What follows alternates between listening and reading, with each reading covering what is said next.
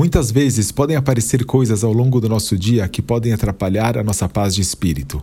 Mas, em vez de vermos isso como problemas, e sim como oportunidades para praticar a nossa emuná, a gente pode transformar esses problemas potenciais em grandes mitzvot. E assim teremos dois ganhos: paz de espírito no Lamazê, nesse mundo, e uma porção maior no Lamabá.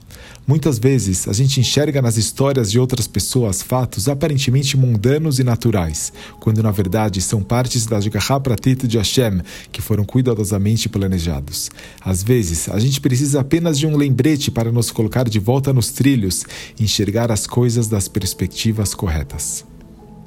Havia um Rosh Kolel, um líder de um grupo de estudiosos da Torá, que contou que em seu Kolel em Bnei Brak era também usado durante o dia por 400 pessoas para rezar. Era uma sinagoga comum.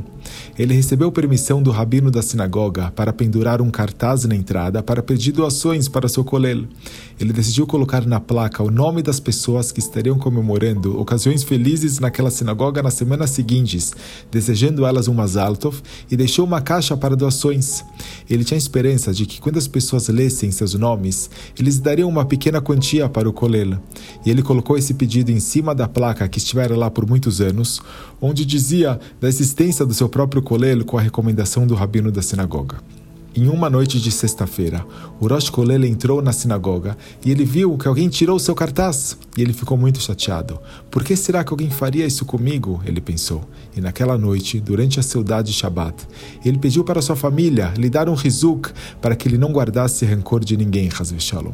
Ele pediu para cada membro da família falar uma boa razão para julgar favoravelmente a pessoa que tirou o cartaz. E cada um de seus filhos deu uma outra ideia. Então chegou a vez do seu último filho de falar. E ele disse: Talvez seja uma das pessoas cujo nome você colocou na placa, que não se sentiu confortável de ver o título que você deu a ele publicamente. E a criança acrescentou: A gente está esquecendo o principal motivo que tudo isso aconteceu.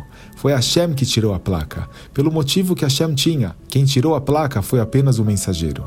O Rosh apreciou as palavras de Emuná do seu lindo filho e com aquilo ele se sentiu muito melhor sobre aquela situação. E no domingo, um homem da sinagoga se aproximou do rabino e disse que queria fazer uma grande doação ao Kolel. Ele disse: Eu vi a placa na entrada onde o rabino da sinagoga escreveu sobre o seu Kolel e isso me deixou muito motivado para fazer a doação. Aquela placa já estava lá há muitos anos.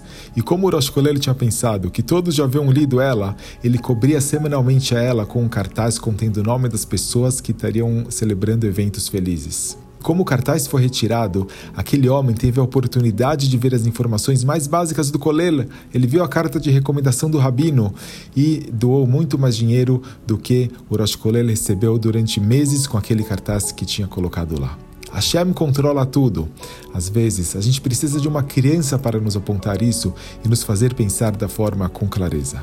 Às vezes, as pessoas estão chateadas com alguma situação, alguns estão bravos, culpando uns aos outros por terem colocados nessa ou naquela situação. Vamos então nos lembrar que todas as decisões são feitas por Hashem e as pessoas são meras mensageiras.